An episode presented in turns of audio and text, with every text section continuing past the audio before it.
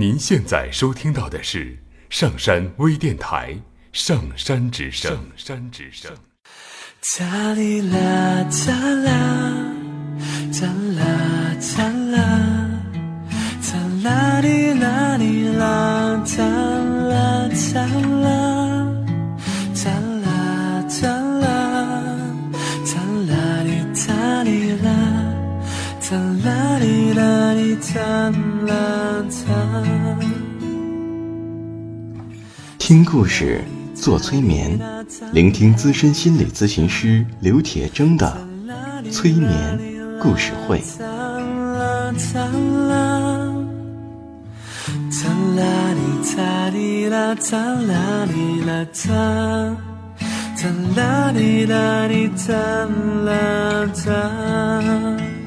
你会听到许多许多的故事，别人的故事，你也一定会听到自己的故事，因为我们每个人都可能有一部分被冻结在那里，所以我们的这些故事说不定会钻进你的潜意识，帮助你解冻。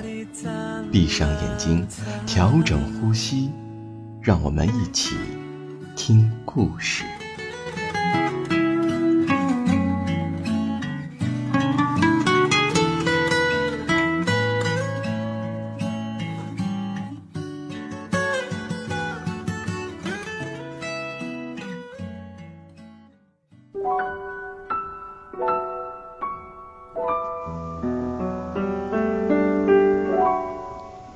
欢迎收听今天的催眠故事会，我是铁铮。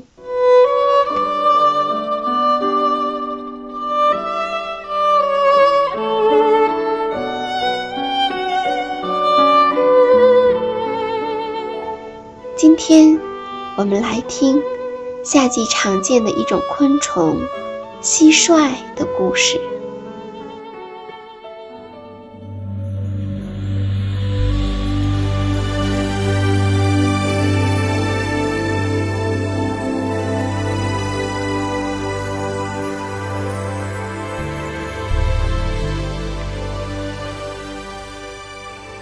在草地里的蟋蟀，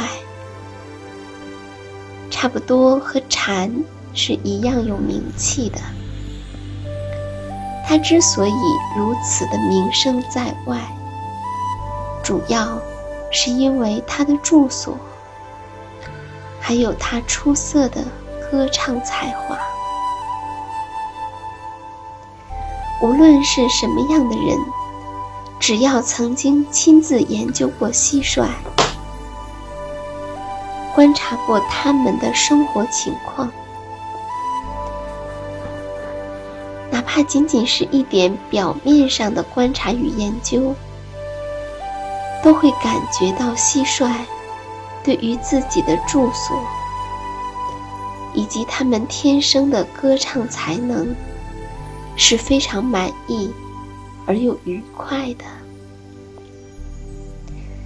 在一首诗歌里，曾经有力的表现出蟋蟀对于生活的热爱。这首诗是这样写的：曾经有个故事，是讲述动物的。一只可怜的蟋蟀跑出来，到它的门边。在金黄色的阳光下取暖，他看见了一只趾高气昂的蝴蝶。蝴蝶飞舞着，后面拖着那骄傲的尾巴。半月形的蓝色花纹，轻轻快快地排成长列，深黄的星点。与黑色的长带，骄傲的、轻轻的拂过。蟋蟀说：“飞走吧，到你们的花里去徘徊吧。无论菊花白、玫瑰红，都不足以与我的家庭相比。”蝴蝶骄傲的。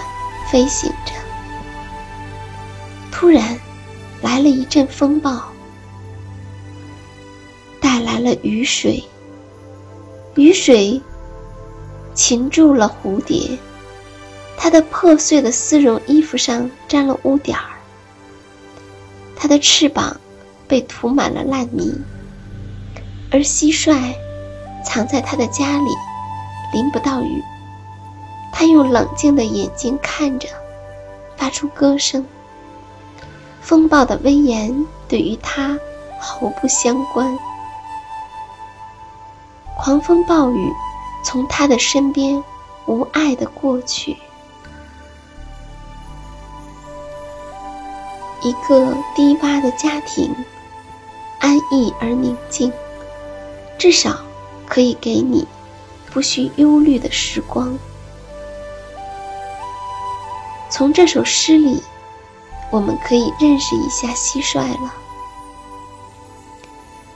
我们经常可以在蟋蟀住宅的门口，看到它们正在卷动着它们的触须。以便使它们的身体的前面能够凉快一点儿，后面能更加暖和一些。他们似乎一点儿都不嫉妒那些在空中翩翩起舞的各种各样的蝴蝶。相反的，蟋蟀反倒有些怜惜他们了。他们的这种怜悯的态度。就好像我们常看到的一样，那种有家庭的人，每当讲到那些无家可归、孤苦伶仃的人时，都会流露出一样的怜悯之情。蟋蟀也从来不诉苦，不悲观，它仿佛一向都是很乐观的，很积极向上的。他对于自己拥有的房屋，以及他的那把简单的小提琴，都相当的满意和欣慰。从某种意义上说，蟋蟀是个地道正宗的哲学家。他似乎清楚地懂得世间万物的虚无缥缈，并且。还能感觉到那种躲避开盲目的、疯狂的追求快乐的人的扰乱的好处，而蟋蟀竟能引起人们注意的，毫无疑问，就是他们的住宅。他的住宅甚至吸引了诗人的目光来观察他们。确实，在建造巢穴以及家庭方面，蟋蟀可以算是超群出众的了。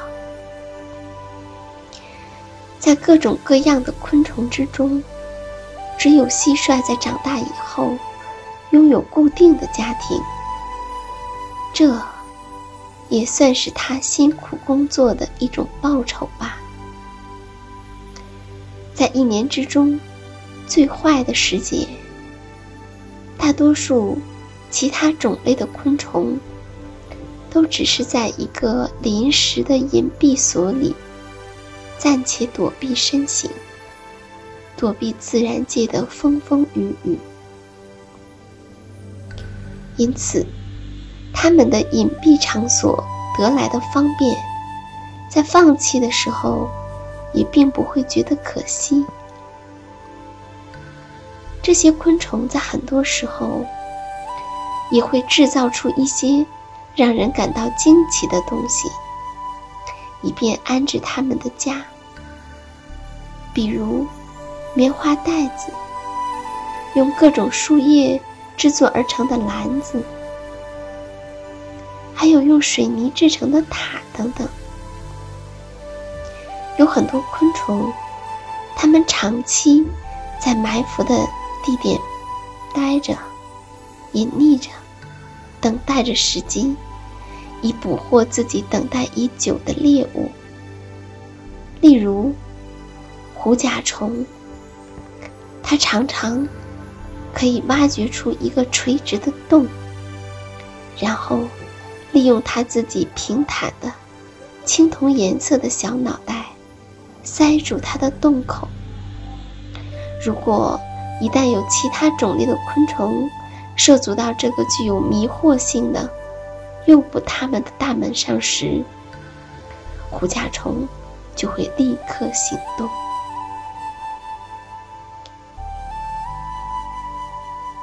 另外一个例子是蚁狮，蚁狮会在沙子上面做成一个倾斜的隧道，而这里的牺牲者。是蚂蚁。蚂蚁一旦误入歧途，便会从这个斜坡上不由自主地滑下去，然后马上就会被一阵乱石击死。这条隧道中守候猎物的猎者蚁狮，把他们的颈部做成了一种石弩，但是。上面提到的例子，统统都只是一种临时性的避难场所而已，实在不是什么长久之计。经过辛辛苦苦的劳作制造出的家，昆虫住在里面，无论是朝气蓬勃、生机盎然的春天，或者是在寒风刺骨。漫天雪飘的冬天，都让昆虫无比的依赖，不想迁移到其他的任何地方去居住。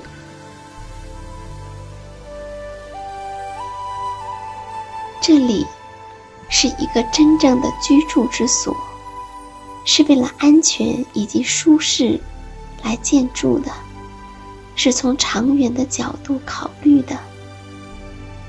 而不是像前面所提到的，家是为了狩猎而建的。那么，在所有的昆虫里，似乎只有蟋蟀的家是为了安全和温馨而建造的。在一些有阳光的草坡上，蟋蟀就是这个演绎者的场院的所有者。正当其他的或许正在过着孤独流浪的生活，或许是卧在露天地里，或许是埋伏在枯树叶、石头和老树的树皮底下的昆虫，正为没有一个稳定的家庭而烦恼时，蟋蟀却成了大自然中一个拥有固定居所的。优越的居民，由此可见，他是有远见意识的。要想做成一个稳固的住宅，并不那么简单。那么，蟋蟀是怎样来做成这个住宅的呢？我们会在明天的故事里说给大家听。